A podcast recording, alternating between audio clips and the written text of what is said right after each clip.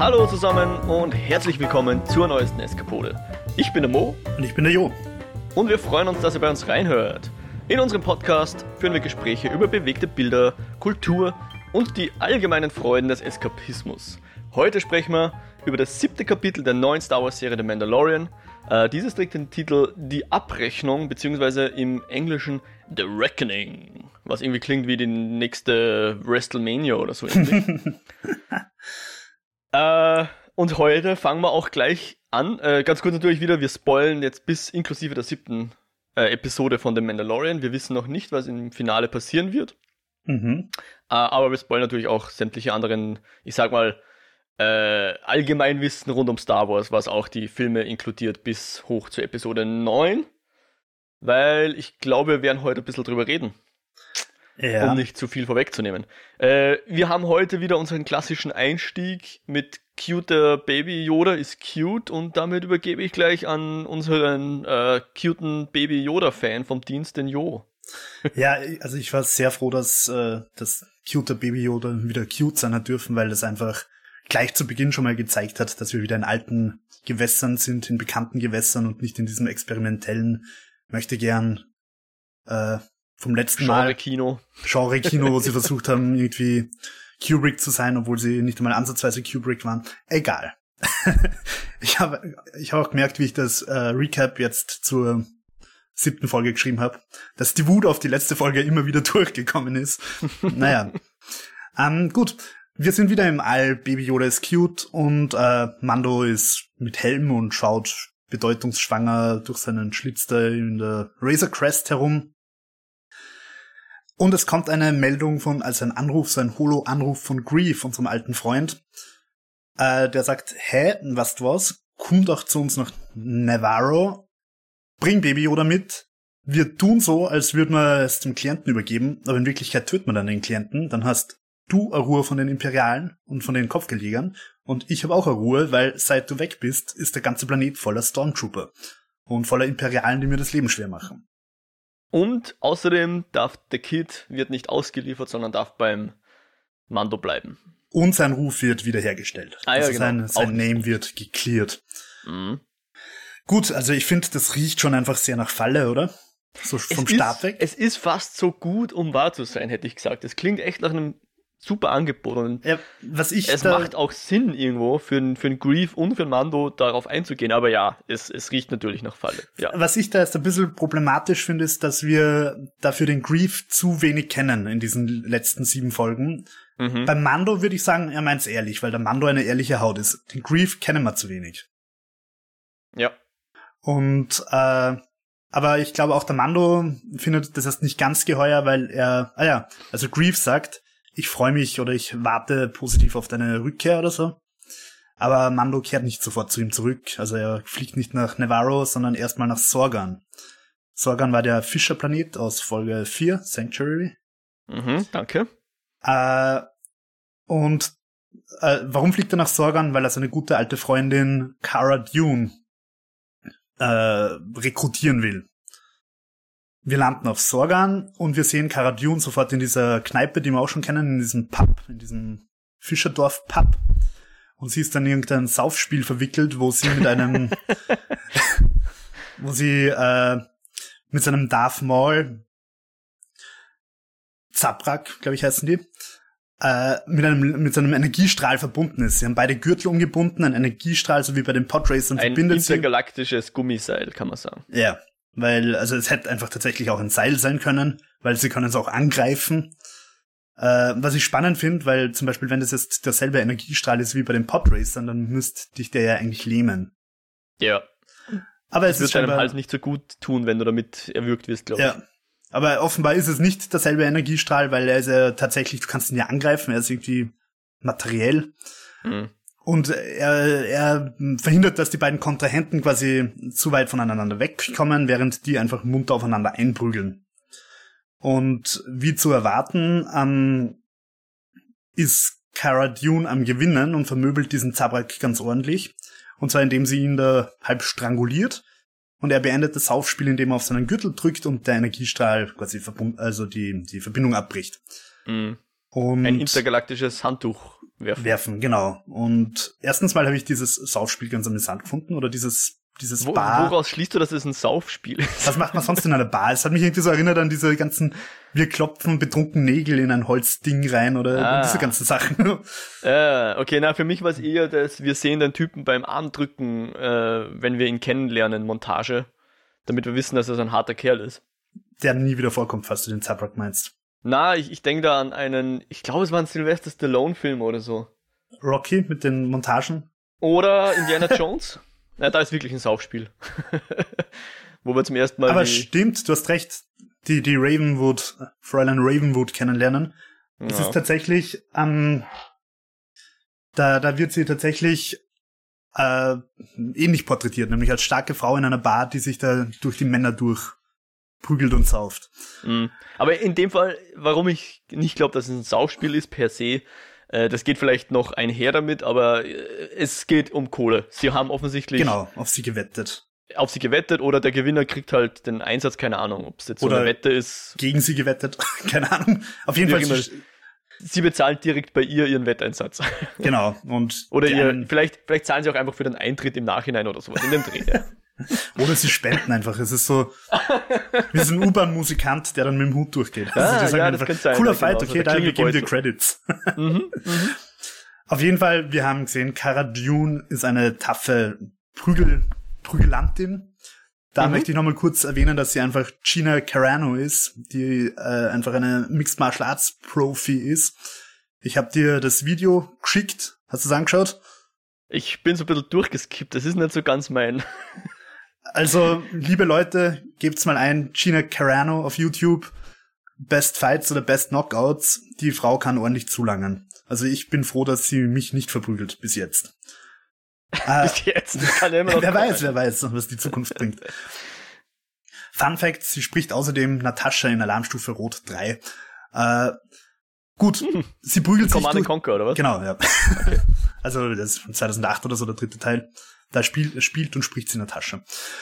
Ähm, sie, also Mando kommt rein und sieht, dass sie da gerade Kohle einsteckt und denkt sich, ha, die braucht Geld. Die ist sicher bereit für meinen Blödsinn und sagt, hey, ich habe einen Job, wird straightforward Operation und sie meint, ja, aber ich habe keine Lust mehr Soldat zu spielen. Und sie, sie weicht ihm dann aus. Währenddessen muss man erwähnen, ganz wichtig, Baby Yoda tapst unglaublich süß durch diese Bar. Wenn das Marionetten waren, finde ich, bin ich hin und weg. Wenn es CGI war, dann war es immer noch sehr schönes CGI. Auf jeden Fall sehr liebreizend. Äh, Mando kann sie schließlich überzeugen, indem er sagt, hey, wir kämpfen da nicht gegen irgendeinen lokalen Warlord, wir kämpfen gegen ehemalige Imperiale. Und sie sagt, I'm in. Mhm. Was ich deshalb spannend finde, weil sie uns in der letzten Folge, wo sie vorgekommen ist, ja länger mal breit erklärt hat, dass sie das eigentlich nimmer will, dieses imperiale Jagen. Und jetzt plötzlich ist sie da voll I'm in. Ke- Kein Kommentar. Ich weiß nicht, es war. Ich weiß, es war eher als Point gedacht, dass sie da so schnell umschwingt und so, aber es war halt als solche wirklich zu erkennen, irgendwie so. Und ich, ich frage mich halt irgendwie, ob, ob der Serie das, die, die Länge einfach manchmal nicht so gut tut. Also ob es da einfach nicht besser getan hätte, wenn die Folge halt fünf Minuten länger dauert und dafür ist das dann nicht so eine von einer Sekunde auf die nächste Entscheidung. Äh, aber ich sag mal so, unbedingt sparsam geht's jetzt auch nicht um mit der Zeit. Wir kommen später noch dazu. Ja, ich kann mir vorstellen, was du meinst. Wie auch immer, ich glaube, ich glaub, sie will. Es ist, glaube ich, wieder mal so, machen wir das schnell, damit wir nicht groß Zeit haben zum Nachdenken. Und liebe Zuseher und Zuseherinnen, nehmt es einfach hin, glaubt uns das. Sie will Imperiale verprügeln. Jetzt zumindest. Und ja, sie ist ein wankelmütiger Charakter.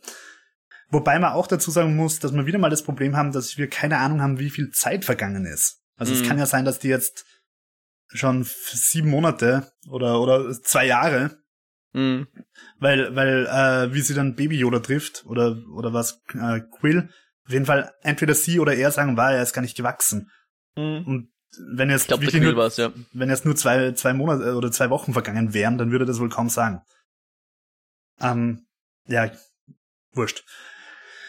Kara ist überzeugt, Schnitt ins All, sie gleiten mit der Razor Crest durch die unendlichen Weiten. Mando präsentiert ihr stolz seine Waffensammlung und sagt, sie darf sich eine aussuchen. Und sie nimmt die Waffen und, und schaut so, als würde sie wissen, was sie da tut. Währenddessen lugt Baby Yoda cute kopfüber durch die Luke von oben herab. Und das ist deshalb wichtig, weil plötzlich geht ein großes Ruckeln und, und Schütteln los. Und äh, Mando kreit schnell rauf in die, in die Kanzel. Und da sehen wir jetzt plötzlich, dass Baby Yoda am Schaltknüppel sitzt. Und das habe ich spannend gefunden, weil er eben gerade noch durch die Luke runtergeschaut hat. Und ich verstehe nicht, war, hat die Razor Crest jetzt irgendeinen Notfall gehabt, irgendein Problem, oder hat Baby Yoda das ausgelöst? Und meine äh. Vermutung ist, dass es, dass die Razor Crest einfach irgendeinen Notfall gehabt hat, irgendein Gebrechen, und dass Baby Yoda quasi versucht, die Erwachsenen zu imitieren, zum Schaltknüppel rennt und versucht, das Schiff zu stabilisieren. Weil ich wüsste nicht, warum sie uns sonst vorher gar noch gezeigt haben, dass er blöd durch die Luke runterschaut. Äh, ich glaube, weiß ich nicht, aber ich glaube, es sollte schon eher suggerieren, dass, dass weil, weil sie reden so irgendwie, der passt eigentlich auf das Baby auf und so, ach, der kann schon auf sich aufpassen, so mehr oder weniger, den kann man schon allein lassen. Und okay. dann sehen wir aber, oh nein, den kann man nicht allein lassen, weil der wird sofort das Schiff zum Abstützen bringen, weil, weil er da einfach wahllos an Hebeln zieht. Weil das bringt dann letzten, letzten Endes uns zu dem Punkt, dass wir jemanden brauchen, der ein Baby sittet. Baby ah, Yoda so hast du das gesehen. Ich hab, so hätte ich verstanden, ja. Na, ist, finde ich, eine sehr gute Argumentation. Ich habe die Szene nämlich als komplett unnötig empfunden und gedacht, ich war mir selber nicht sicher, was sie uns sagen soll. Es, es könnte auch sein, dass wirklich, keine Ahnung, ein Meteorit hat eingeschlagen oder ein Asteroid wahrscheinlich dann, keine Ahnung. Und Baby Yoda wollte die, das Schiff retten und dann hat halt der Mando übernommen und hat halt den Job fertig gemacht. Aber ich, ich glaube, wir sollten uns sagen, man kann den Typen nicht allein lassen. Nein, nein, ich, ich gebe dir völlig recht. Also jetzt sehe ich es auch so, weil er gibt der Baby Yoda dann vom Schaltknüppel direkt in Karas Arme, die ihn dann hält. Hm. Na, so, so macht die Szene Sinn. Ich habe mir gestern beim Anschauen wirklich gedacht, so, what, was war das jetzt für eine Szene? Es ruckelt kurz und es ändert einfach gar nichts. Also die Szene war in meinen Augen komplett sinnfrei, aber du hast recht. Sie zeigt uns, man kann Baby Yoda nicht allein lassen. Und was machen sie jetzt, wenn man Baby Yoda nicht allein lassen kann? Also Mando will Kara nicht zum Babysitten, sondern weil sie einfach quasi draufhauen kann. Sie fliegen nach Avala 7, wo Quill lebt. Mhm. Der Ugnaut aus Episode 1 und 2, der dann Mando gelernt hat, wie man auf Blurks reitet und der immer sagt, äh, I have spoken. Aber das hat in dieser Folge gar nichts gesagt. Doch, oder? einmal hat er es gesagt. Ah, echt? Okay. Wie er, wie er sagt, äh, der Druide und die Blurks kommen auch mit, I've spoken. Ah, okay, okay. Ja, okay, und das war jetzt der Punkt, wo ich mir gedacht habe, ähm, was genau hat die Serie jetzt vor? Weil sie zeigen uns jetzt hier einfach eine Montage, eine relativ aufwendige, lange Montage, wie der Typ den Druiden halt ähm, salvaged, wie sagen wir da, also ihn, ihn von dem Schlachtfeld aufklappt, das der Mando hinterlassen hat und ihn dann wieder zusammenschraubt und nicht nur das, sondern er muss ihn auch mehr oder weniger neu programmieren, indem er ihm Sachen lernt. Ja. Und mir kommt hier vor, sie wollten da ähm, Druiden-Lore unterbringen. Ja, und es die wahrscheinlich in irgendeiner Form, die irgendwie sogar Kanon sein sollen, wahrscheinlich, wenn sie in dieser Serie vorkommen. Aber irgendwie voll gegen das reden oder gegen das sind, was, was ich so von Druiden verstanden hätte. Ja. Ich muss zugeben, ich habe die, die Folge vor ungefähr einer Viertelstunde fertig geschaut. Das heißt, es ist alles noch ein bisschen heiß und fettig frisch aus der Fritteuse raus. Ähm, aber irgendwie ging es mir, weiß ich nicht, war ich nicht so einverstanden mit dem, was ich sehe, weil ich dachte halt, der Vorteil von Druiden ist, dass man ihnen nichts beibringen muss, weil Menschen muss man was beibringen, ja. wenn sie was, sondern die Druiden, die baust du einmal und dann machen sie genau das, wofür sie gebaut sind. Und sei das jetzt ein Astromech, der Schiffe reparieren kann und nur das kann, oder ein Protokolldruide, der halt ein Protokollprogramm hat und sobald du ihn einschaltest, ist er aber fähig dazu. Wir sehen ja auch später dann noch C3PO, wenn der resettet wird, sobald er aufwacht, ist ein Protokolldruide, muss nicht erst sprechen lernen ja, oder sonst irgendwas. Ja, ja, ich stimme dir und völlig es, zu. Es, es geht auch dann noch dazu, innerhalb dieser Folge widersprechen sie sich eigentlich, weil wir sehen, wie er da heben, äh, lernen muss, dass er, dass er Tassen hebt und, und Sachen nicht kaputt macht und äh, gehen lernt und Sachen heben lernt und so. Aber dann ist, ist sich Quill sehr sicher, wenn es drauf ankommt, kann er auch äh, das Schiff bewachen. Das, genau, das Schiff bewachen oder die, die Leute verteidigen. Wo hat er denn das gelernt? Ja. Ich, ich stimme dir völlig zu. Erstens mal bricht's mit Druiden-Logik, so wie wir sie in Episode 1 bis 9 kennengelernt haben. Äh, zweitens habe ich die Montage einfach auch unglaublich cheesy gefunden. Also die war einfach super trashig und, und gab dass nicht traurige Klaviermusik drüber gelegen ist. ähm, ja, hat mir auch nicht wirklich zugesagt, diese Szene. Ähm, ich könnte mir vorstellen, dass sie, um das Ganze irgendwie einzubetten, die, das Entscheidende ist, Druiden entwickeln Persönlichkeit. Das finde ich war das Entscheidende. Und das kann man, glaube ich, schon irgendwie akzeptieren. C3PO ist immer so dieser schüchterne, äh, der sich irgendwie nichts traut und immer einfach rumklugscheißt und versucht seriös zu sein. R2D2 ist ein bisschen frech. Also Druiden haben schon Persönlichkeit. Und ich wüsste jetzt nicht, warum ich einen Protokolldruiden irgendwie als schüchtern programmieren sollte. Ja, ähm, aber ja. Aber, aber seine Grundfunktion, wie du sagst, kann er halt einfach. Hm. Anderes Argument, vielleicht hat Squill einfach nicht so drauf und vielleicht, vielleicht sehen wir da einfach richtiges Machine Learning. Also da, vielleicht muss der Druide einfach wirklich das tatsächlich wie ein Mensch lernen, weil es der Quill einfach nicht programmieren kann. Okay, also es ist mehr so, wie wenn du dein CD-ROM-Laufwerk äh, als USB-Stick äh, als, als Getränkehalter verwendest, als, als CD-Laufwerk. Ja, ja, genau. Okay. Es funktioniert zwar, aber es ist nicht unbedingt das, was du machen solltest. Okay, ja, kann ich vielleicht akzeptieren. Ah, und auch das jetzt mit dieser Persönlichkeitssache. In derselben Folge reden sie dann noch davon, dass Druiden aber nur das können, wofür sie programmiert sind und sie sind nicht gut und nicht böse, aber äh, sie haben eine Persönlichkeit, also okay. Ja, aber da muss man auch dazu sagen, dass der Mando sagt, er hat das anders kennengelernt. Also Mando widerspricht ihm da eigentlich. Ja, und das ist glaube ich auch der Punkt, auf was wir jetzt raus wollen. Irgendwie bauen sie da was auf, was wir noch nicht ganz verstehen, oder ich zumindest nicht verstehe, was genau. Äh, ich glaube, sie wollen das nochmal verstärken. Druiden sind hier wichtig und irgendwie eine gewisse Druiden-Lore muss da sein. Und immer wieder wird betont, dass der Mando ja ein Problem mit Druiden, mit hat, Druiden hat. Er betont dann ja mit diesem Druiden, weil dieser Druide ist mir in die Quere gekommen, was eigentlich auch nicht stimmt. Eigentlich ist er dem Druiden in die Quere gekommen. ähm, äh, beziehungsweise der Druide wollte halt das, den Baby Yoda killen. Kann man so stehen lassen, das stimmt. Ähm, aber ich meine, das wollten 100.000 andere Kopfgeldjäger auch und er hat jetzt nicht ein grundsätzliches Problem mit Kopfgeldjägern. Ja. Er ist ja selber sogar einer. Was da genau, es kochelt irgendwas. Irgendwas wissen wir noch nicht vom Mando, warum der so gegen Druiden ist. Ich vermute das mal, dass es ich, mit der Ermordung seiner Eltern zu tun haben wird.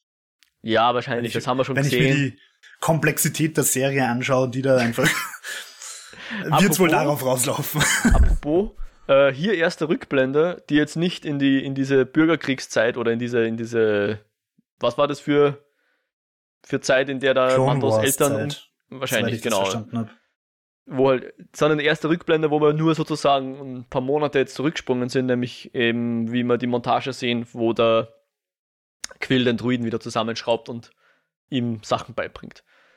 Äh, nur so eine interessante Beobachtung, was filmische Techniken angeht. Ja. Ja. Ähm, an der Stelle beim Quill jetzt zu Hause war dann auch noch irgendwie mal der Punkt und auch dem, aus dem bin ich noch nicht ganz schlau geworden, dass der Baby Yoda, den wir jetzt einfach mal als kindlich, infantil, äh, Kinder sagen immer die Wahrheit mäßig, uns etwas suggeriert, nämlich dass irgendwas mit der Cara Dune noch nicht in Ordnung ist, weil er ihr aus irgendeinem Grund skeptisch entgegensteht, oder? Baby Yoda? Oder war es der IG-11? Oder Quill. Beim, nee. Quill ist, beim Quill ist es so, äh, der Quill sagt, ah, du bist eine äh, Schocktrooperin und, und sie sagt, mhm, woher war oder irgendwas und hast du auch gedient und er sagt, ja, aber leider auf der anderen Seite. Dann ja, ja, sie sich so ein bisschen an. Und, und sie, äh, Quill versucht sie davon zu überzeugen, dass man auch als Sklave in die, ins Imperium kommen kann und dass man sich mit harter Arbeit als, aus der Sklaverei befreien kann. Also sich freikaufen kann. Ja. Dann sind sie, glaube ich, eh schon wieder im Schiff. Also dann kommt eben dieser Dialog, den wir jetzt vorweggenommen haben, wo Mando und er über die Druiden reden. Ja. Und Quill sagt, ich komme mit, aber ich will dein Geld nicht. Voraussetzung ist, die Blurs kommen auch mit, äh, die Blurks. Und ähm, äh, IG-11 kommt auch mit, was Mando nicht so cool findet, aber das ist die Bedingung. Und äh, er macht's für Baby Yoda, damit Baby Yoda nicht in die imperiale Sklaverei fällt. Und dann sind wir im Schiff, wir sehen, wie die Blurks in so einem Frachtnetz irgendwie verstaut sind und gefüttert werden und wir sehen, wie Mando und Kara Arm drücken und das meinst du jetzt, oder? Wo wir, wo Baby Yoda Kara gegenüber ein bisschen skeptisch ist. Ja, genau, danke. Stimmt, es war erst im Schiff, nicht schon, nicht noch auf dem Planeten. Genau. Aber da war ich mir echt nicht sicher, was ich draus machen soll. Missversteht sie einfach den sportlichen, äh, sie, er, wie auch immer, missversteht das Kind jetzt den sportlichen Wettkampf zwischen den beiden und glaubt, muss Mando beschützen oder so hab's oder ich verstanden. Also ich Okay. hätte so gedeutet, dass, dass das Baby einfach sagt, was? Mein, mein Daddy ist in Gefahr. I force choke you, Kara. ja, genau, weil das macht's nämlich, dass es einen Force Joke hier anwendet, wie wir ihn von Darth Vader sonst kennen, ja. Äh, ja, also erstens das, sehr beeindruckend. Und zweitens, äh, meine Großtante erzählt immer wieder gern die Geschichte, äh, dass einer meiner Cousins, ich will keinen Namen nennen, sie als Kind sehr gern gewürgt hat. Also vielleicht machen das Babys einfach. Liebe Grüße an die Familie. ähm, also ja, ich glaube, es ist einfach ein kindliches, ich kann meine Kräfte noch nicht ganz einschätzen. Ich sehe, dass mein, mein, mein, meine Bezugsperson in Gefahr ist und ich setze mich da ein. Ich habe das jetzt nicht interpretiert, als würde die Kara da irgendwie eine dunkle Seite haben, die Baby Yoda spürt oder so, sondern Ah, okay. Ja, wollen wir es mal so glauben, ja. Aber sagt dann nicht, ich hätte euch nicht gewarnt, ja. ja. Mo schüttelt seinen Finger und deutet drohend, drohend in die Kamera. Ähm, Danke. Ja. Um die ganze Situation noch ein bisschen angespannter zu machen, kommt auch noch IG-11 und stellt sich so hinter Quill, weil Quill und, und Kara sich dann anbiefen. Also Kara ist sehr empört, dass Baby Yoda sie gechokeforced hat. Force choked hat. Äh, Quill sagt, interessant. Und sie sagt, spinnst, das ist nicht interessant, das ist verrückt. Was ist das für ein Monsterkind? Und Quill sagt, ich habe ich hab Legenden über sowas gehört. Und äh, Kara ist sehr aufgebracht und wütend und IG-11 kommt nicht sonderlich deeskalierend auch noch dazu. Aber es ist, wie so oft in der Serie, einfach auch wieder komplett egal, weil die Szene dann vorbei ist. Sie landen auf Nevarro, wo schon äh, Grief mit seinen Spießgesellen auf sie wartet. mhm. Äh, Mando, Quill und Kara reiten auf den drei Blurks heraus. Baby Yoda gleitet in seiner, in seiner Krippe, in seiner Schwebekrippe mit ihnen mit. Die hat ihm noch der Quill aufgebohrt irgendwie, gell? Ich glaube, sie haben da ja. noch. So mit Unterbodenbeleuchtung und, und Äh, Genau, genau. Und Spinner, Spinner Ja, gut, er hat keine und Räder, Spoiler aber- und so, ja. und zwar Ja, hat er das gemacht, um zu beweisen, dass, äh, dass er einfach ein guter Handwerker ist und sich mit seinem handwerklichen Geschick aus dem Imperium Mhm. Befreit hat. Ich frage mich, was aus, aus Yodas, also Baby Yodas alter Krippe geworden ist, weil der hat ja schon so eine Eikrippe in der ersten Folge gehabt. Und jetzt ist er plötzlich, in, ja, ja, jetzt ist er plötzlich in seinem Koffer rumgeschwebt. Und okay. dieses, ich dachte, er hat einfach nur gepanzert oder sowas. na, also soweit ich das verstanden habe, war das ja echt nur noch sein Körbchen und, und Quill hat diese Hülle, also diese, dass es zumachen kann, das Ei vervollständigt. Ah, okay. Ähm, ist dann in weiterer Folge eigentlich auch ziemlich wurscht. Es ist nämlich, ja, wichtig ist, dass man die Krippe zumachen kann, das ist dann im Finale wichtig, damit man nicht sieht, wer oder was drin ist. Ja. Ähm, Oder nicht drin ist vielmehr. Ja. Grief sagt zu Kara, was bist du, oder zu, zu ihnen so, bist verrückt, bringst der Shocktrooperin da in einer- auf einem Planeten voller Imperialer. Die werden das gar nicht cool finden und sie einigen sich dann drauf, dass sie ihr Tattoo verdeckt, das sie als Shocktrooperin auszeichnet. Mhm. Ähm, und damit ist das Problem dann auch gelöst. Sie wandern irgendwie durch die Aschewüste, die finde ich CGI-technisch wieder einfach echt, echt gut ausschaut. Ähm, sie campen dann irgendwie in der Nacht, das ist stockfinster. Mich hat die Szene, Mhm. das würde mich interessieren, ob du das auch so empfunden hast, total an Pitch Black erinnert. Erstens diese Flatterdrachen und zweitens auch dieser dunkel-orange-Kontrast vom Feuer. Stimmt, also für mich ja. war das irgendwie sehr Pitch Blackig. Der erste Riddick-Film damals. Ja. Oder Oder auch äh, Riddick, also der, der dritte, der ja eigentlich ein, ein, meiner Meinung nach ein trauriger Versuch ist, Pitch Black wieder aufzugreifen. okay. Der, hat, der hat das auch ziemlich so. Habe ich beim Schauen nicht so empfunden, aber du hast voll recht, jetzt nach, also so, wenn man nachher drüber nachdenkt. Wir haben hier auch nochmal diesen Dialog gehabt, wo nochmal verstärkt wurde, der Carl Weathers Charakter, der Grief, Grief, ja. betont es nochmal, ah, du hast ja wirklich ein Ding für Druiden, du und Druiden, ihr kommt ja gar nicht klar, oh, oh, oh. Damit wir das auch wirklich nicht vergessen, dass der Mando irgendein Problem mit Druiden hat. Also, auf was das genau rausläuft, bin ich wirklich noch gespannt. Ja, und ich bin Aber es gespannt, ob es noch in dieser Staffel sein wird. ja, es muss ja irgendwas bedeuten, zumindest. Sonst würden sie es nicht immer so wieder betonen. Ja, ja. Oder vielleicht soll es einfach dem Mando mehr Tiefe geben. Ja. Und, und was auch noch interessant war, wie der, wie der äh, Grief den Yoda wieder sieht, oder zum ersten Mal sieht, sagt er sowas und da dachte ich schon, wir wissen jetzt endlich, was Baby Yoda für eine, für eine Spezies ist. Uh, this little bogwing is what all the fuss was about. Und dann habe ich aber nachgeschaut in der Wikipedia. Ein Bogwing ist irgendein anderes Viech, was halt im Sumpf lebt. Also das ist, schaut, weiß man wie es ausschaut, schaut nicht aus wie, wie Yoda-Spezies. Okay. Ist einfach nur irgendwie, keine Ahnung, Kosewort oder sowas. Ja. ja, genau. Die Szene ist die zweite Szene, die ich in der Episode relativ sinnbefreit eigentlich gefunden habe, weil sie halt einfach so erstens mal stilistisch dieser Riddick-Einschlag nicht sonderlich zum Rest passt und zweitens, sie reden dann halt auch wieder über den Plan, den wir eins zu eins vorher schon in der Holo-Übertragung so gehört haben. Und sie wieder, äh, Mando sagt, dann reden wir über den Plan, um die Szene irgendwie so ein bisschen zu legitimieren. Und dann reden sie halt genau das, was wir eh schon wissen. Mhm. Dann kommt dieser Drachenangriff. Grief erleidet Verluste. Die Blurks, zwei von drei Blurks sterben. Und ähm, Grief wird schwer verwundet und er redet schon vom Sterben.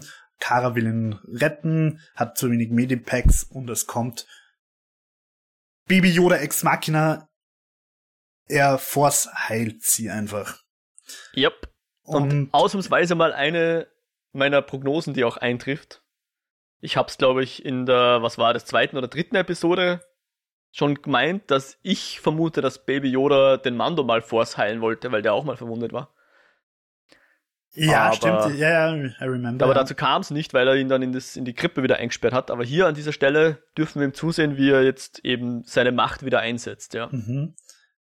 Und ähm, insofern spannend, weil wenn ich mich nicht irre, wobei ich, wie ich schon mal erwähnt habe, Rebels und die ganzen Animierten nur sehr sporadisch gesehen habe, ähm, außer Ray in Episode 9 kommt Force-Heilung nicht vor, oder? Ich glaube, es kam in Episode 9 für uns zum ersten Mal sichtbar vor, ja. ja. Weil, äh, also ein, ein Obi-Wan hat Qui-Gon Jinn nicht geforst mit seinem Loch im Bauch. ich glaube, das hat auch Grenzen, aber ja. Oder Obi-Wan hat halt einfach keinen Bock mehr auf Qui-Gon Jinn gehabt. ja, und es war auch ein Darth Maul anwesend, der würde ihn wahrscheinlich auch nicht einfach heilen lassen. Ja, Darth Maul haben sie auch nicht forst geheilt, wie er da zwei Teile. Naja, anscheinend schon, er kommt ja dann wieder. Ja, aber scheinbar als Cyborg. Ach so, okay. Also mit, mit, mit Roboterbeinchen. Ähm, ja. Da, damit wissen wir auf jeden Fall, dass Baby Yoda sehr mächtig ist, würde ich sagen. Genau, also er kann jedenfalls mal Force joken, er kann jedenfalls mal Force heilen. Ich frage mich, ob er sich auch Force teleportieren kann. Das ist immer das noch. Das wissen wir noch immer nicht, nein. Genau, ist es entweder nur schlampiges Filme machen oder ist es tatsächlich eine Fähigkeit, die er hier hat? Oder beides.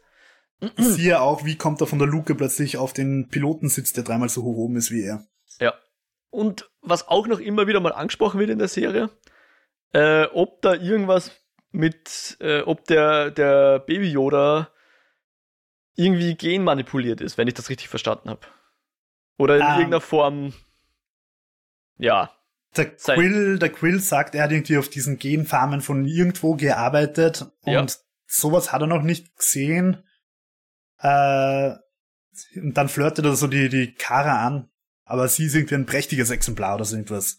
Äh, ist das nur so ein Wegwerfding mit den Genfarmen? Ist das einfach nur intergalaktische Kartoffelfarm oder oder? Na, ich ich glaube ehrlicherweise, ich habe jetzt nicht interpretiert, dass Yoda oder Kara aus Genfarmen kommen. Also so, ich habe okay. ich habe vermutet, dass diese Genfarmen wahrscheinlich so diese Klonkrieger-Dinge aus Episode 2 sind. Ah, wo, wo halt Sinn, ja. Leute gezüchtet werden. Wobei man da ja auch klar dazu sagen muss, die Soldaten in Episode 2 und 3 sind Klone, aber Sturmtruppen sind nicht Klone. Wir wissen ja von Finn zum Beispiel, dass er als Baby verschleppt worden ist. Ja. Oder wir wissen aber auch jetzt, dass der Quill offensichtlich sehr alt ist, weil er irgendwas redet von wegen, er hat schon dreimal so ein menschliches Leben hinter sich oder irgendwie so. Genau, ja. ja. Also es könnte auch noch weit vor den Clone Wars gewesen sein, theoretisch. Ja. Vielleicht ja. ist es auch sowas wie, wie bei uns, diese Samen-Datenbank, ähm, wo quasi von Pflanzenexemplaren Samen aufbewahrt werden. Und da werden halt quasi Spezies gesammelt oder so irgendwie in dem Dreh. In Spitzbergen, ja. ja, vielleicht. Intergalaktisches Spitzbergen. Und da haben sie den letzten Yoda-DNA-Strang rausgefischt und ein Baby Yoda gezüchtet.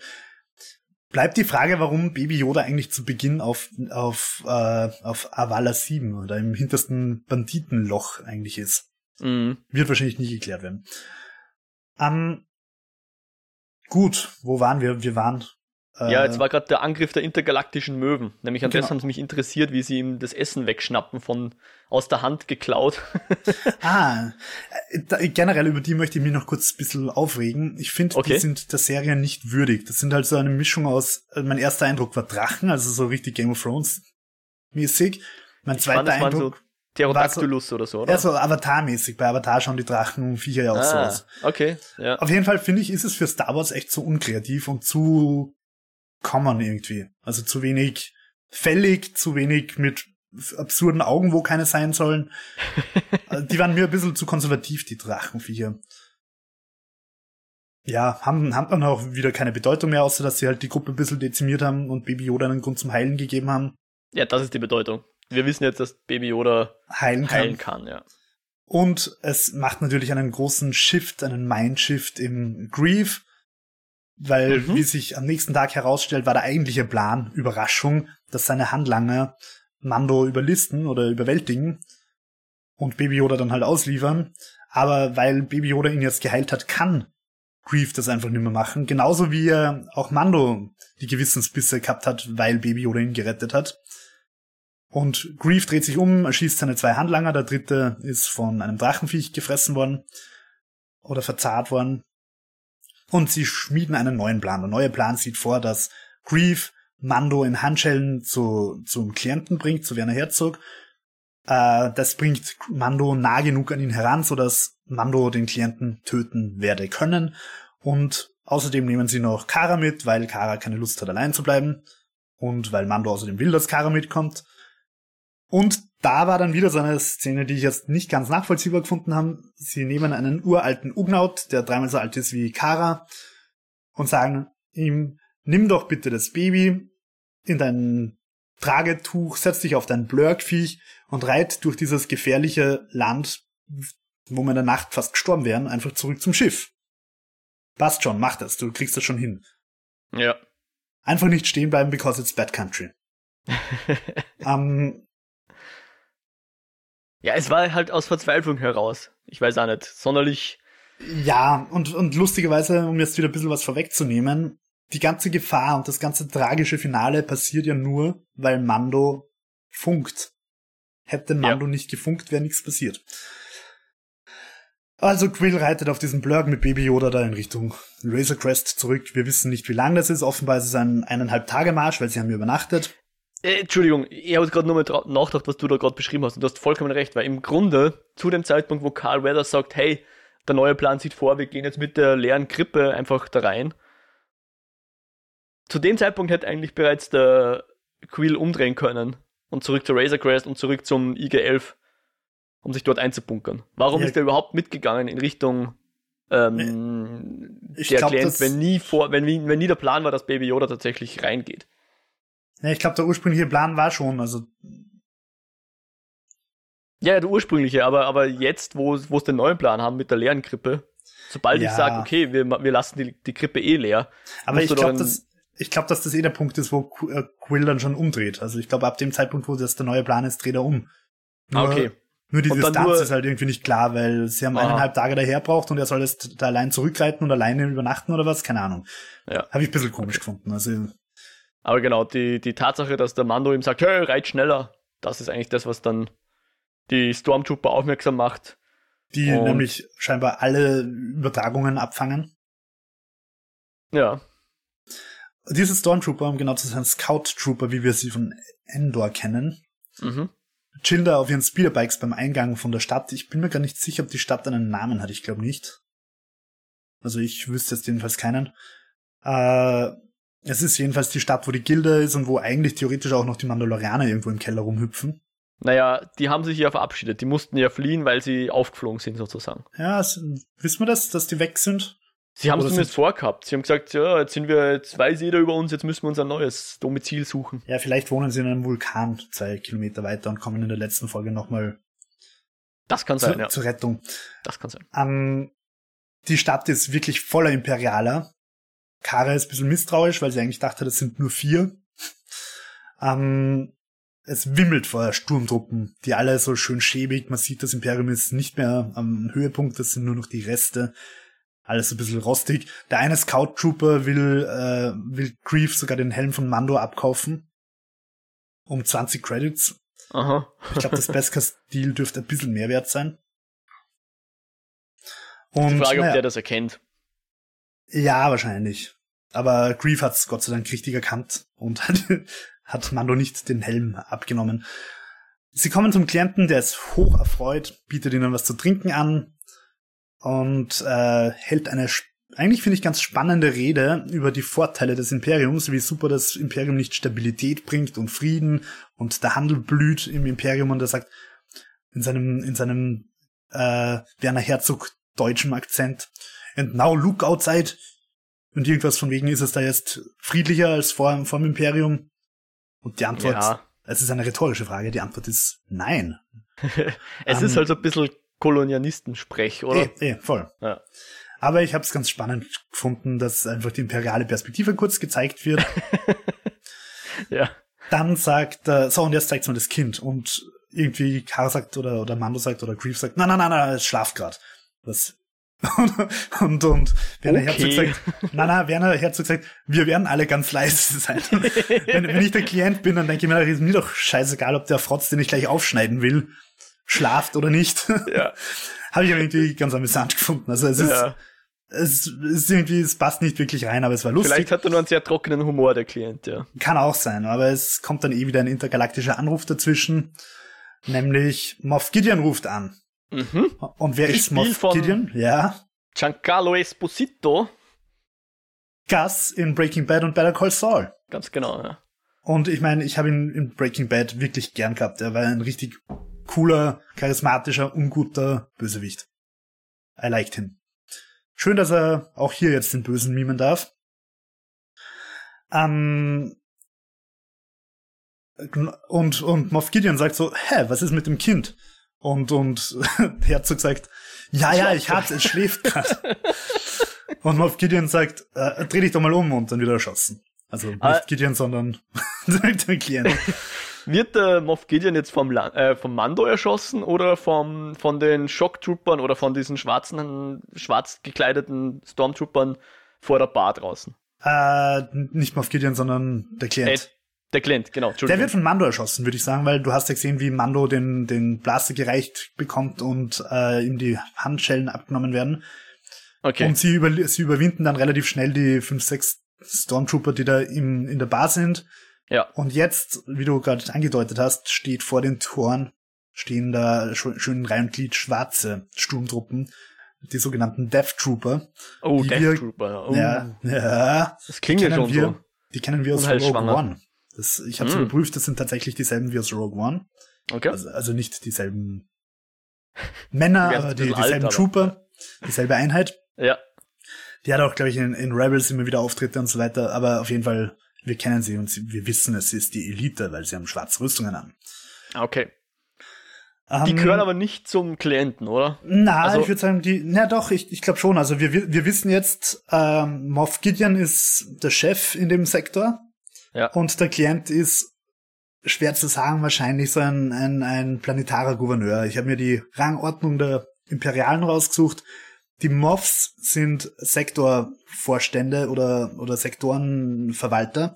Ja. Und unter den Sektorenverwalter sind dann die Gouverneure, die halt die einzelnen Planeten haben. Und über den Moffs ist mehr oder weniger der Imperator und der imperiale Rat. Okay. Also die sind relativ hohe, sind, sag ich, sag ich mal, um, keine Ahnung, österreichische Maßstäbe zu verwenden, wahrscheinlich schon Minister. Aha. Und er ist dann der Landeshauptmann oder so. Genau, na. Oder Bürgermeister, wie auch immer.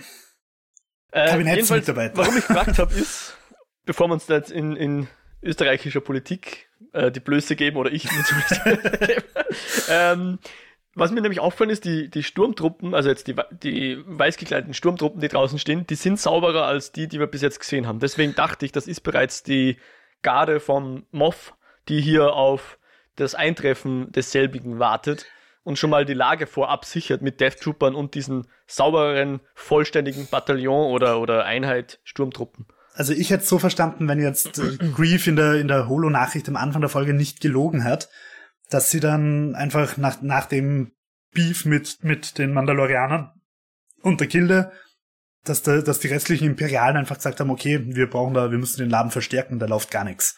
Also ich glaube, dass der Moff einfach dem, dem Klienten mehr Truppen zur Seite gestellt hat. Ah, okay. Also die Aber sind auf jeden Fall. schießen, die schießen ja dann schon von draußen rein. Ja, weil so wie ich das gesehen habe, ich kann mich jetzt auch gerade irren, ähm, haben die erst begonnen da reinzuballern, nachdem der Klient tot war. Du Okay. hast irgendwie den Eindruck gehabt, dass sie den Klienten erschossen haben, oder was?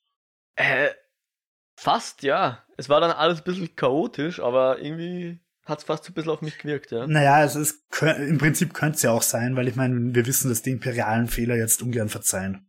Also es kann durchaus sein, dass Moff Gideon jetzt einfach gesagt hat, Klient, du bist echt zu nichts zu gebrauchen, meine Death Trooper ballern jetzt deine Bahn nieder.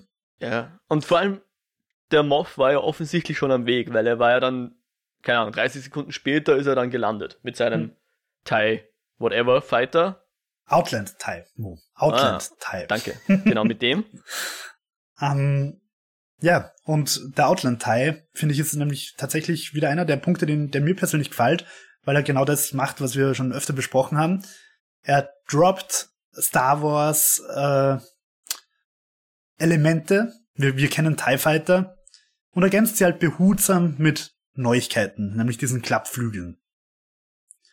Und ähm, lustigerweise hat das Internet diese Klappflügel irgendwie mm, zum Anlass genommen, sich lustig zu machen. Ich finde, das macht Sinn. Ich meine, es ist halt einfach praktischer, wenn die Flügel sich zusammenklappen. Im Prinzip wie beim X-Wing. Mhm. Ähm, und, und Moff Gideon kann dadurch halt auch leichter aussteigen. Und ich habe dann drüber nachgedacht, haben wir je irgendwo in Star Wars einen TIE Fighter landen gesehen oder werden die einfach immer nur zerschossen? Äh, landen nicht, aber stehen haben wir sie, glaube ich, schon gesehen. aber immer nur in so Hangern oder so, wo, wo Ja. halt davon auszugehen ist. Also wir sehen in Episode 7 in dem Hangar, wo äh, Poe und Finn einen fladern. Da, da sehen wir diese Startvorrichtungen. Aha. Also da, da sind sie so richtig wie in Regalen quasi reingeschichtet. Wir haben tatsächlich nie, glaube ich, einen TIE Fighter wirklich am Boden im staubigen Dreck landen sehen. Na, auf dem Planeten nicht, aber ich bilde mir ein, in diesen, in diesen Ladebuchten von Genau. den großen. Wo man dann aber davon ausgehen kann, dass es solche, wie im Flughafen, solche kleinen gelben Autos mit Treppen Ja, gibt, genau. dass die Piloten aussteigen können. genau. Und also für mich hat das einfach Sinn gemacht, dass dieser TIE Fighter seine Flügel zusammenklappt. Und ja, ich habe halt gegoogelt, das ist ein Outland TIE, der ist das erste Mal in irgendeiner dubiosen App vorgekommen, in Star Wars Trading Cards oder so. Okay. Aber er ist tatsächlich ein Concept Art von Episode 7. Ähm, also da, für Episode 7 haben sie die das erste Mal quasi entwickelt. Okay, also vielleicht ist Obwohl das sozusagen der Prototyp, den da schon mal der Moff ausprobieren darf. Ja, äh, beziehungsweise in Episode 7 sind sie ja dann nicht verwendet worden. Aber ähm, auf jeden Fall habe ich für mich daraus geschlossen, dass nicht jeder TIE Fighter das kann, sondern dass das wirklich diese Special Outland TIE sind, so die Hm. Jeeps unter den TIE Fightern quasi. Hm. Übrigens, Und- ich habe jetzt parallel auch noch nochmal nachgeschaut, ja, nur damit wir es klären und dann uns niemand Vorwürfe machen kann, dass wir irgendwas falsch gesagt haben oder wiedergegeben haben. Sofern die Wikipedia, und ich rede jetzt nicht von der Wikipedia, sondern von der stinknormalen Wikipedia, deren Plot-Zusammenfassung schreibt sehr wohl, dass das die Sturmtruppen und Death Troopers vom Moff sind und die das Feuer auf den Klienten eröffnen. Okay, okay. Mhm. Wenn das so stimmt, dann nehmen wir das mal so an. Aber es war nicht super eindeutig. Ich war, weil irgendwie so der Winkel, in dem der, in dem der Werner Herzog erschossen wird, wirkt ja nicht so ganz, dass er zum, zum äh, Mando passt. Und mir kommt vor, der Mando ist selber zu überrascht, Überrascht. gewesen davon, ja. Äh, keine Ahnung. ähm, Ja, spannend. Im Endeffekt ist es auch wurscht, weil, weil halt der Klient tot ist und die drei ein, ein, also festgenagelt sind in der Bar. Genau. Aber wie gesagt, ich kann es mir gut vorstellen, weil Darth Vader Force choked auch alle seine Leute. Also es ist jetzt nicht so, dass die, dass die da irgendwie zimperlich mit ihren eigenen Leuten umgehen. Definitiv nicht, nein. Äh, Moff Gideon steigt aus, hält eine fiese Bösewichtrede, turned out, dass er die ganze Zeit der war, der Baby Yoda eigentlich haben wollte. Er scheint irgendwie zu wissen, dass, äh, dass Baby Yoda irgendwie special ist. Er hat mehr Informationen als wir. Und er sagt auch, Bösewichtmäßig. Außerdem werde ich ihn gleich in meinem Besitz haben und wir sehen parallel wie Quill auf seinem Blurk dahin sprintet, Mando funkt, hau ab, hau ab, wir sind da in, wir sind quasi tot, du musst mit der Razor Crest und dem Baby abhauen. Und die, die Speederbikes, ein Scout Trooper fangen die Nachricht ab, düsen los. Da ist jetzt das Problem. Wie gesagt, wir haben eineinhalb Tage dorthin braucht. Er ist schon wieder fast bei der Razor Crest, man sieht sie schon am Horizont und die Speederbikes kommen erst in zwei Minuten einfach da daher gedüst. Also das ist wieder Fast Travel par excellence. Finde ich ein bisschen doof. Also es war einfach hm, die Frage ist sowieso, warum verwenden sie nicht einfach irgendwie sowas wie ein TIE Fighter oder sonstigen Schiff, ein, ein Sand Speeder, keine Ahnung. Also ja. ich meine jetzt so ein Snow Speeder umgebaut für Sand. Ja. Also es endet damit, dass Quill sehr dramatisch tot am Boden liegt, Baby Yoda liegt im Staub und einer der Speederbike Dudes greift sich Baby Yoda. Also das ist unser Cliffhanger für fürs Finale. Genau. Und der Quill, muss man leider annehmen, ist wahrscheinlich tot, ja? Vermutlich, ja. Also. Und wir haben diesmal auch niemanden gesehen, der mit Mantel auf ihn zuschreitet. Stimmt, da wissen wir alle nicht, was damit auf sich hatte, gell? Und äh, jetzt äh, möchte ich noch kurz ganz wild rein nörden. Okay, bitte. Es kommt äh, vor, also auf diesem staubigen Hauptplatz, wo Moff Gideon aussteigt, kommt so ein Truppentransporter. Okay. Das ist ein, so ein schwebendes, schwebendes Teil mit ah, drei, drei ja, Luken ja, auf der Seite. So schaut so ein bisschen aus wie eine Space Müllabfuhr. um, ähm, und, und ich habe mir gedacht, okay, das kenne ich noch nicht. Und in meinem ersten Moment war ich sehr davon begeistert, weil ich mir gedacht habe, obwohl ich es nicht kenne und endlich mal was Neues introduced wird quasi, passt es einfach vom Design her voll rein. Es ist einfach typisch imperial. Es ist einfach dieser, dieses durchgehende, stimmige Design, das, das ich an Star Wars einfach sehr schätze aber ich habe mich ein bisschen weiter reingegraben. Dieses Ding heißt Imperial Troop Transport oder Reconnaissance Troop Transport, kurz RTT. Kommt in Rebels vor, kommt in, in, in dem neuen Spiel Jedi Fallen Order vor. Und pass auf, du kennst es fast aus Star Wars Episode 4 A New Hope. Fast? Fast. Weil's das Gefährt war, auf dem die Sturmtruppen gekommen sind, die den Sandcrawler zerballert haben, vor Lukes Haus, als sie R2D2 und C3PO gesucht haben. Wo Luke und dann kommt Lukes und die, Eltern, äh, nicht Eltern, Onkel auch, und Tante. Genau. Mhm. Und dann kommt Luke und sieht halt die ganzen Leichen von den Javas und von seinen Vormünden. Mhm. Und, und ja, also die Sturmtruppen, die das angerichtet haben, die so, äh, so präzise geschossen haben oder was auch immer. Das, Das waren, äh, die sind auf seinem Scout, auf seinem Imperial Troop Transport gekommen. Und das, äh, warum weiß man das? Obwohl er im Film offensichtlich nicht vorkommt. Weil es tatsächlich das erste Star Wars Spielzeug war, das verkauft worden ist, das nicht What? im Film vorgekommen ist. Also ah, sie haben okay. parallel zum Film 1977, als der Film noch nur Star Wars und nicht Star Wars Episode 4 geheißen hat, haben sie schon dieses Toy produziert und verkauft und das war das erste Spielzeug, als das verkauft worden ist, das tatsächlich nicht im Film auftritt. Und deswegen war beim Spielzeug ein Booklet dabei, das eben erklärt, mit dem Ding sind die Sturmtruppen zu dem Sandcrawler gefahren. Für Kinder. für Kinder. Um Massaker leicht gemacht für Kinder. Genau. Habe ich auf jeden Fall irgendwie ganz interessant gefunden. Interessant. Dass, Interessant. dass das tatsächlich wahrscheinlich eins der ältesten Designs ist, das wir bis jetzt gesehen haben in der Serie. Was wir noch nicht aus den Filmen kennen, zumindest, ja. Ja. Okay. Ja, sonst, cool. glaube ich, gibt's nimmer allzu viel zu sagen. Es ist alles angerichtet für das große, grande Finale. Was erwartest du von der letzten Folge? Was erwarte ich von der letzten Folge? Ich glaube, die Mandalorianer kommen nochmal, weil wir brauchen jetzt hier so ein Deus Ex Machina, weil sie sind umstellt mit 100.000 Truppen und sogar den Death Troopern. Ähm, deswegen glaube ich, dass da jetzt nochmal die Mandos auftauchen. Wir wissen ja nicht, wie sich die Mandos jetzt fortbewegen. Ob die ein eigenes Schiff haben, mit dem sie von Planet zu Planet kommen, oder ob die eigentlich, wenn sie sagen, sie suchen sich ein neues Zuhause, äh, sich so ein, ein, Stecken nehmen und hinten ein Stoffbündel dranhängen und dann pfeifend ins nächste Dorf wandern. Aber mit oder, Jetpacks. Also sie, sie naja, schweben, während sie Haben wir nicht alle. haben wir nicht alle. Es ist ja nur der eine, der ihn, der ihn da begleitet. Äh, deswegen glaube ich, dass die eh noch irgendwo in der Gegend sind und vermutlich, weiß ich nicht, ähm, ich glaube, der die Person, wer auch immer das ist, die den, äh, wie hieß der Sohn vom Äh, dieser Kopfgeldjäger Heini, der eigentlich mit Mando gemeinsame Sache machen wollte. Der Ganslinger aus der Ganslinger-Episode. Wie du es vorher schon gesagt hast. Der zum Schluss sehen wir die tote Kopfgeldjägerin, die Assassinen, und da, da taucht dann ein Typ mit Mantel auf oder eine Person ja. mit Mantel. Die taucht, glaube ich, auch noch auf. Die Frau? Ähm, oder die, die Person mit Mantel? Die Person mit Mantel. Mhm, die Assassinen, okay. ich glaube, die ist tatsächlich sogar tot. Weiß ich nicht. Irgendwie kommt dann auch mal alles quasi zu einem großen äh, Showdown zusammen. Also, ja, klar, also ich vermute, dass diese ganzen Sturmtruppen, die da draußen rumstehen, wahrscheinlich nicht alle überleben werden.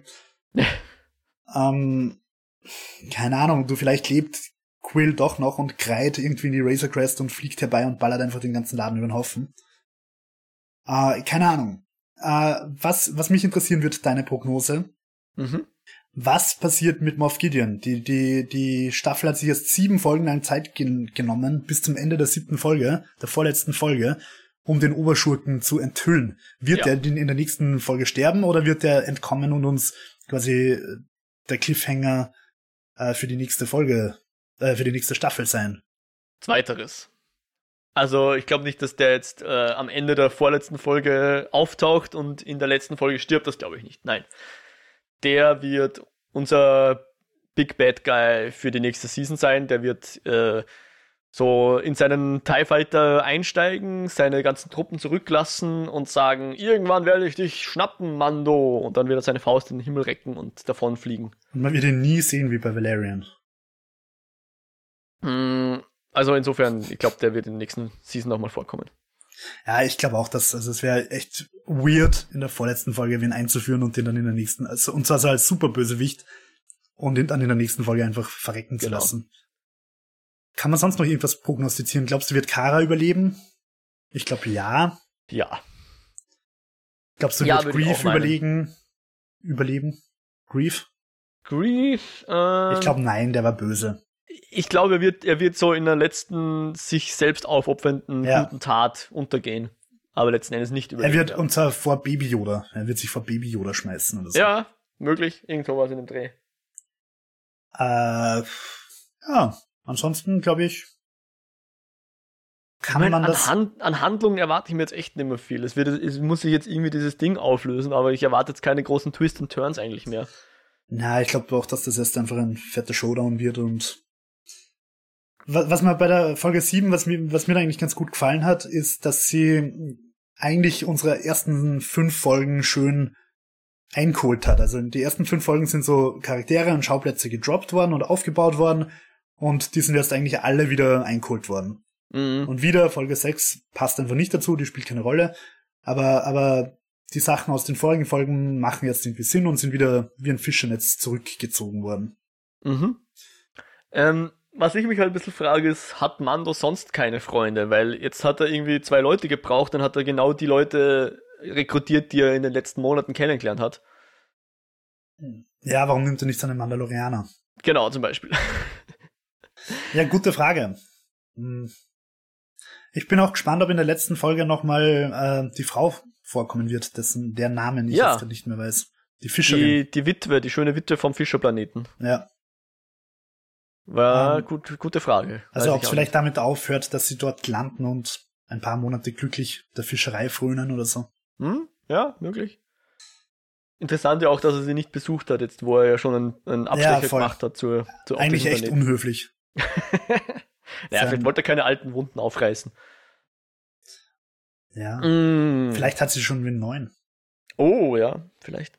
Vielleicht hat er seine Chance verpasst. Manche wie, wie es damals in der Citroën-Werbung geheißen hat, wer zu spät kommt, verpasst das Beste oder so. ähm, ja. Die letzte Folge wird, wird dann Regie geführt von Taika Waititi, richtig? Mhm, der nach wie vor unseren IG-11 spricht. Richtig, ja. Es gibt übrigens auf Entertainment Weekly ein super Interview mit dem Cast, äh, wo zum Beispiel Pedro Pascal, unser Mandalorianer, und Taika Waititi nebeneinander sitzen und Pedro fragt ihn irgendwie so, ja, wie war das? Also, wie sie dich gefragt haben, ob du da mitmachen willst. Und Taika Waititi sagt so, ja, äh, ich habe erstmal gegoogelt, was dieses Star Wars eigentlich ist und äh, und habe dann gesehen, oh mein Gott, da geht ja irgendwas draußen vor, das muss man der Welt ja zeigen oder so. so was er tut, als hätte er halt von Star Wars irgendwie noch nie gehört. Ganz, ganz amüsant. Äh, was ich spannend finde, um noch kurz auf der Metaebene zu bleiben, der Cast. Nämlich erstens die, die MMA-Fighterin Gina mhm. und auch unser, wie heißt der, Gustavo. Also ja, Giancarlo Esposito, ja.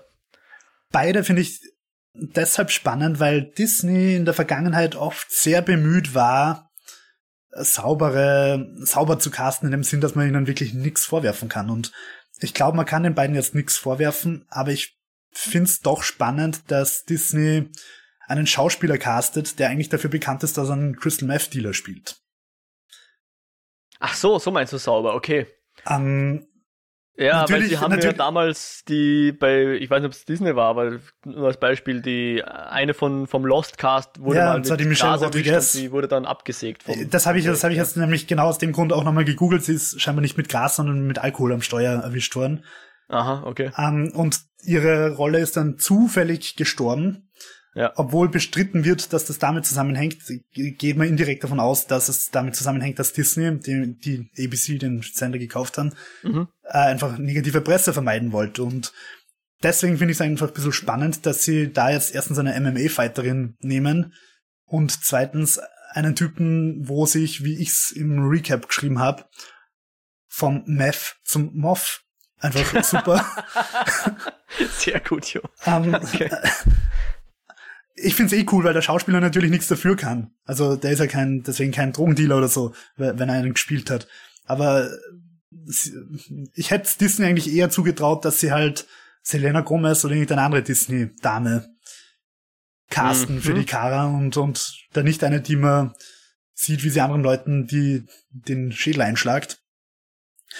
Finde ich ganz spannend. Ich sag's mal so, ich, ich, ich bleib dabei und behaupte, dass Mandalorian nicht für die Kinderzielgruppe vom Disney-Konzern ist. Und deswegen ja. machen sie sowas. Wenn du jetzt, keine Ahnung, in, in Lego Star Wars Rebels einen bringst und die Kinder dann googeln, wer spricht eigentlich den oder die Person und sie kommen dann drauf, oh, der verprügelt beruflich Leute oder die verprügelt beruflich Leute, dann ist das vielleicht was anderes. Aber ich glaube, bei Mandalorian haben sie eine andere Klientel vor sich und da schauen sie vielleicht weniger drauf. Ja, vor allem, Aber gute Beobachtung, ja. Um noch, um noch kurz die Gina zu loben. Ich meine, ich kenne sie nicht persönlich, ich kenne nur ihren Wikipedia-Eintrag.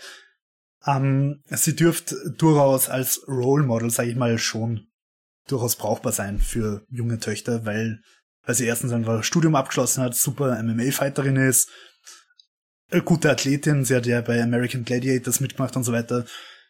Also ist jetzt nicht die, die schlimmste ist wahrscheinlich tatsächlich ein besseres Role Model als, als Michelle Rodriguez, die Angst auf dem Auto fährt.